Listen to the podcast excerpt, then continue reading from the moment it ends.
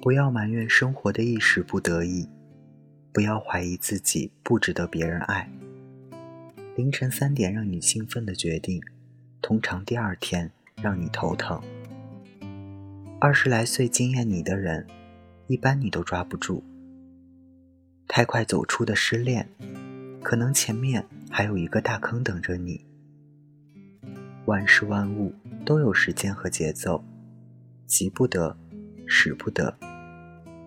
你得经历时间和自己的双重发酵，然后有一天猛然明白，那些爱而不得，从来不是刁难，而是在丰富你的人生。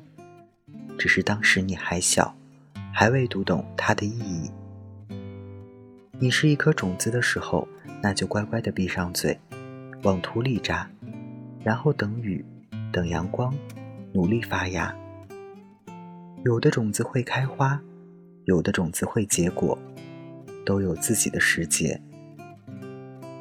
你看窗外，阳光明媚；你看现在，阳春三月，都是储蓄力量、爆发最好的日子。